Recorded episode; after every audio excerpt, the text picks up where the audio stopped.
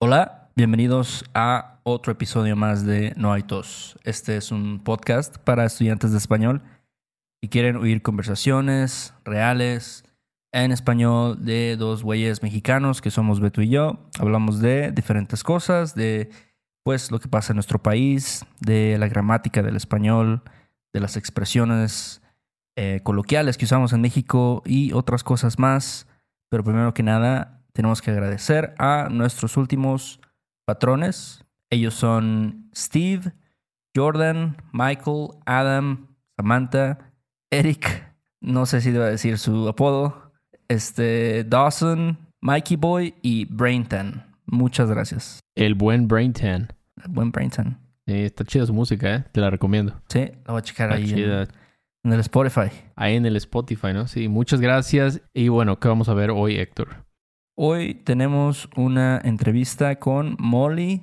Molly es de Minnesota, ella es una oyente de No hay tos y también tiene un podcast que se llama Medical Spanish Podcast, donde habla del español que se usa en situaciones pues de salud, como dice el nombre del podcast.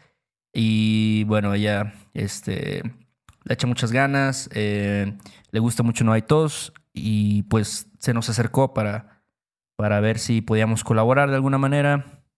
Y bueno, esto lo pueden encontrar en su página web, todo lo que ella hace, que es docmolly.com. Y de hecho nosotros colaboramos con ella, ¿no? Tuvimos el honor de participar ahí con ella en su podcast, en un episodio que va a salir muy pronto, de hecho, y va a tener el nombre El Shit Show. Entonces pueden imaginarse de qué trata, ¿no? pero bueno, entonces chequenlo, va a salir muy pronto en su canal Chequenlo. y bueno, ojalá disfruten de esta entrevista con Molly. Bueno, estamos aquí con Molly. Molly, primero que nada, gracias por estar en esta pequeña entrevista que te vamos a hacer. Gracias a ustedes. ¿Cómo, cómo estás? Cuéntanos un poquito de ti, Molly, para las personas que pues no te conocen, ¿no? Nosotros ya hemos platicado algunas veces, pero ¿qué haces? ¿A qué te dedicas? ¿Dónde vives? Bueno, ah, soy de un pueblo en Minnesota y sigo viviendo en Minnesota, pero ah, yo estoy aquí porque tengo un podcast que se llama Medical Spanish Podcast y les pedí que me, que me ayudaran con, con un shit show que acabamos de grabar y uh, entonces trabajo en un hospital en Minneapolis y, em, y trabajo como internista que, y me especializo en el cuidado de los pacientes en el hospital. Y, por ejemplo, cuando siempre les digo a mis pacientes que durante su estancia en el hospital, yo soy su médico de cabecera. Entonces yo coordino todo lo que pasa en el hospital durante su estancia en el hospital. y aprendí español cuando fui a estudiar en Bolivia en la universidad. Entonces, hace muchos años, porque ya soy muy grande. Y o ya estoy muy grande o soy muy grande. Soy. Ya soy muy grande. Y, ah, y cuando, cuando llegué a Bolivia no pude hablar español. había tomado algunas clases de español, pero no, me, no pude hablar pero después de vivir con una familia y también tuve un novio allí que siempre ayuda, a salí del país con la capacidad de conversar en español con más o menos con facilidad, er, sin dificultad. Y después, sí, trabajé con, con unas organizaciones en los Estados Unidos que que atendían a los inmigrantes y latinos aquí en los Estados Unidos. Y entonces yo seguí aprendiendo español y tenía amigos hispanohablantes y enseñé inglés y muchos de mis estudiantes eran hispanohablantes, entonces seguí aprendiendo y practicando español. Pero después de entrar en la universidad, durante los dos primeros años sí yo usé mi español mucho, pero después Ah, y participé en un programa de Happy Moms, Happy Babies, y lo digo porque si alguien que está escuchando tiene, tiene la oportunidad de participar en este programa, um, se, lo, se lo recomiendo porque es un buen programa. Y en este programa yo um, acompañé a una mujer a todos sus, sus visitas prenatales y hasta la llevé al hospital cuando se puso de parto. Yo recuerdo muy bien que ella me llamó y estaba como respirando muy profundo, como, tengo que ir al, al hospital y yo, oh my God, casi me, casi me cagué, ¿no? Por, como me, me, sacó un pedo, no sé. Estoy tratando de usar. Ándale, sí, oh, sí. Porque, oh my God, ella va a tener el bebé en mi, en mi carro, pero fuimos al hospital y, y no es una exageración. Ella dio a luz como cinco minutos después de llegar. Wow. Era muy fuerte y fue una experiencia muy buena. Um, entonces, sí, yo seguí hablando español, estudiando español, pero después de la escuela de, medicina, yo pasé muchos años sin hablar hasta que viajé a Honduras con el Club Rotario y allí participé en unas brigadas médicas y um, ayudé en un proyecto para llevar filtros a casas donde no había agua potable y entonces durante este viaje tuve que usar mi español y esto me despertó, er, despertó en mí, er, ¿cómo se dice? Despertó mi amor por Latinoamérica y er, América Latina y el idioma de español. Y um, empecé a aprender, a estudiar de nuevo y escuché muchos podcasts para hacerlo y me uní a algunos grupos. Y en ese entonces estaba viviendo en un pueblo pequeño en, Minnesota, donde no había mucha gente hispanohablante, pero conocí a una mujer de Perú um, en un grupo de español y ella y yo empezamos a escribir y grabar diálogos clínicos en español. Y eso, estos, o esos, fueron los primeros episodios del Medical Spanish Podcast. Y eso fue como en 2009 o algo así, hace mucho tiempo. Y me encantó el proceso de, de crear um, o de escribir diálogos clínicos en español con con profesores de español, entonces seguí haciéndolo hasta ahora. Eso. Trece años después. Sí, trece años después. Y ahora estoy viviendo en Minneapolis, entonces tengo mucha más oportunidad de hablar español que antes, pero... Creo que es una como razón muy fuerte para aprender un idioma, para ayudar, como e incluso lo que dijiste de que fuiste a Honduras a, a llevar agua limpia a las comunidades y todo. Siento que a veces falta eso como algo, una razón fuerte para aprender un idioma, pero en tu caso, o sea, trabajar con pacientes y ayudar a las comunidades creo que es, y es muy bueno. Y ahora tú estás, tú tienes pacientes que hablan español todos los días. Sí, casi todos los días, no todos, pero casi todos los días tengo pacientes que hablan español y ya, es un honor. Es, el otro día estaba con un paciente hablando con ella sobre la diabetes y su dieta y todo. Y ella era de um, Venezuela, estaba pensando en otra persona. Um, pero ellos me dijeron su historia y después la gente hispanohablante que no llevan mucho tiempo aquí en los Estados Unidos, muchas veces mm, te muestran tanto agradecimiento que es, es un honor increíble atenderlos. No sé cómo explicarlo exactamente, pero claro. Pero la mayoría de mis pacientes son de México. La mayoría de tus pacientes. La mayoría, sí. La gran mayoría son de México. O sea, Minneapolis ya es una ciudad con mucha diversidad. Hay muchos, muchos latinos. Y tenemos una población muy grande de Somalia y tenemos una población Hmong. ¿Cómo se dice Hmong en español? Uh, ni sé. Yo creo que sí, igual. No, está bien. Es que es, hay mucha gente Hmong en los Estados Unidos y ellos son de tres países. Oye, Molly, ¿y este, cómo surgió la idea de, de hacer tu podcast? O sea, dices que tienes, usualmente tienen conversaciones acerca de, de cosas típicas, situaciones que vives tú en, en, el hospital, ¿no? Con pacientes.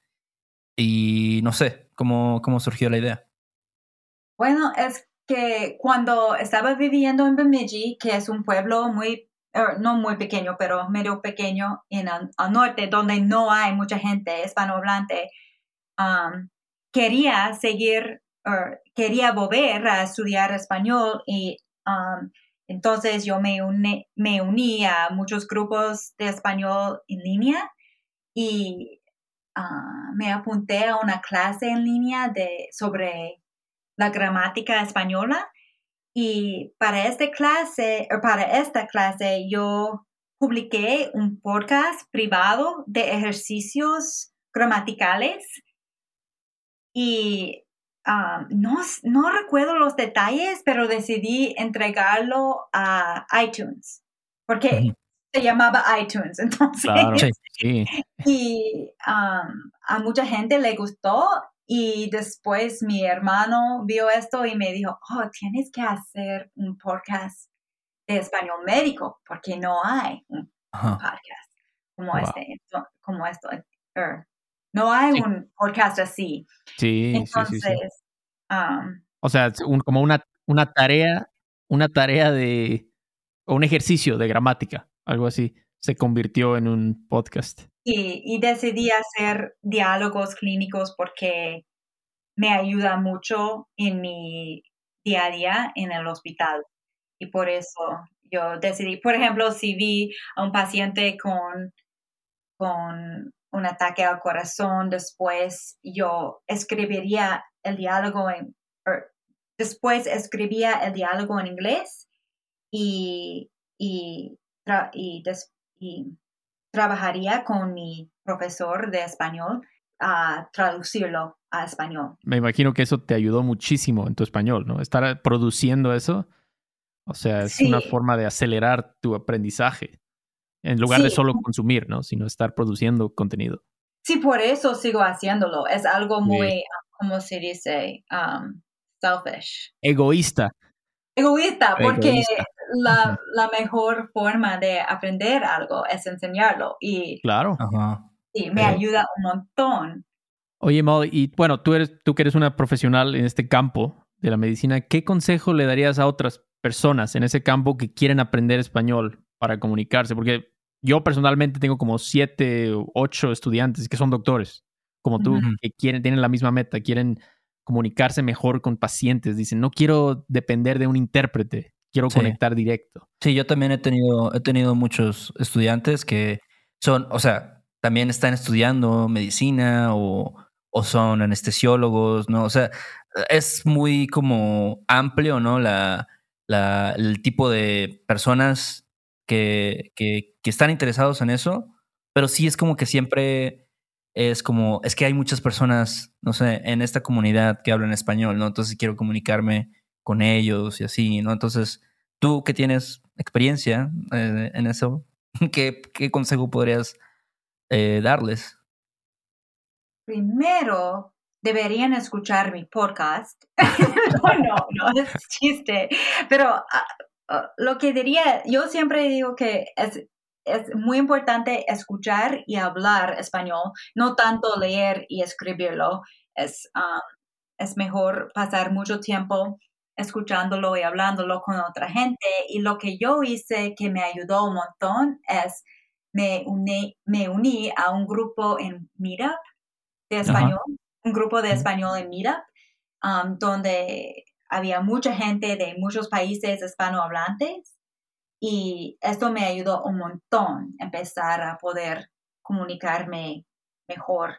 También puedes um, ver videos en YouTube como de los, doctor, los doctores Bayer.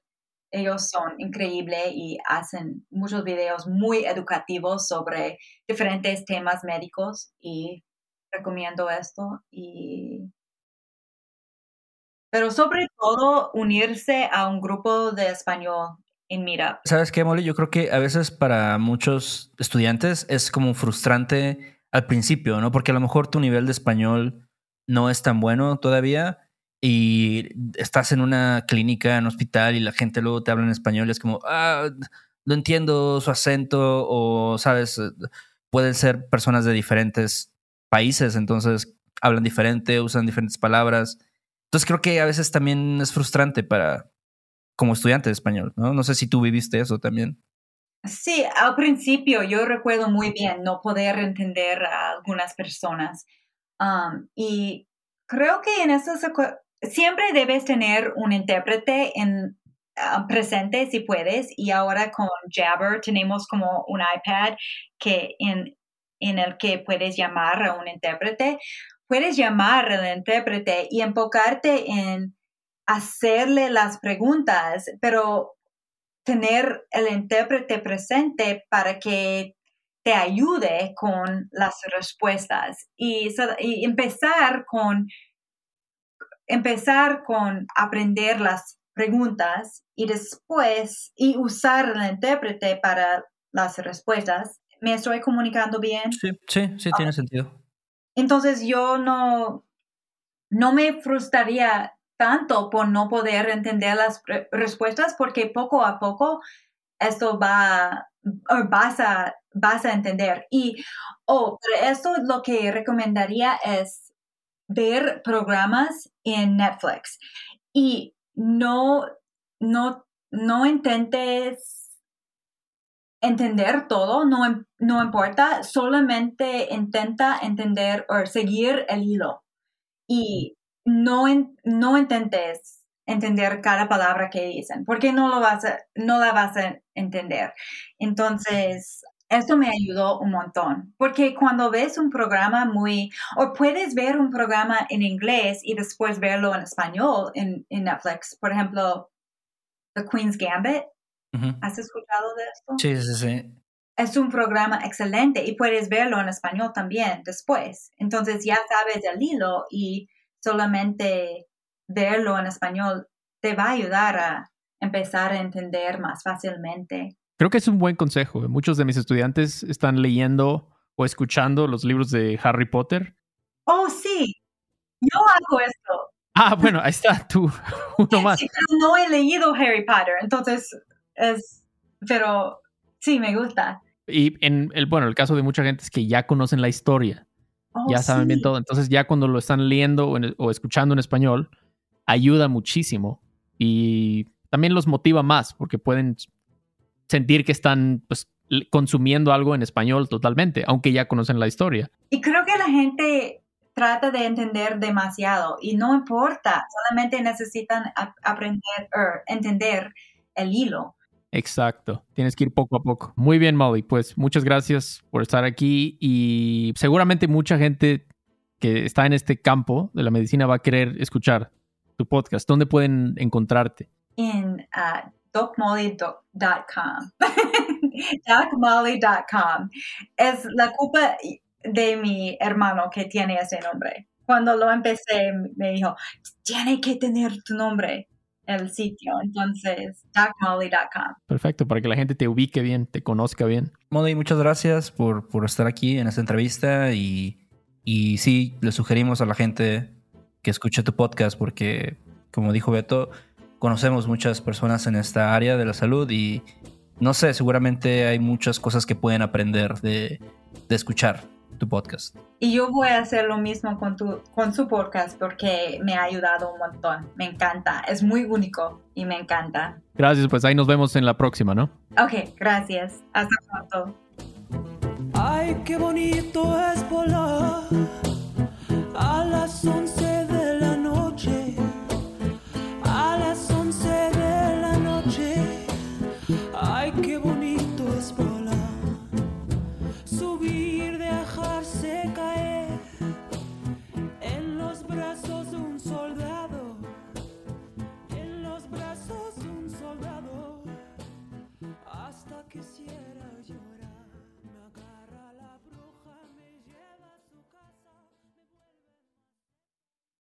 Do you want to improve your English listening in a fun and natural way?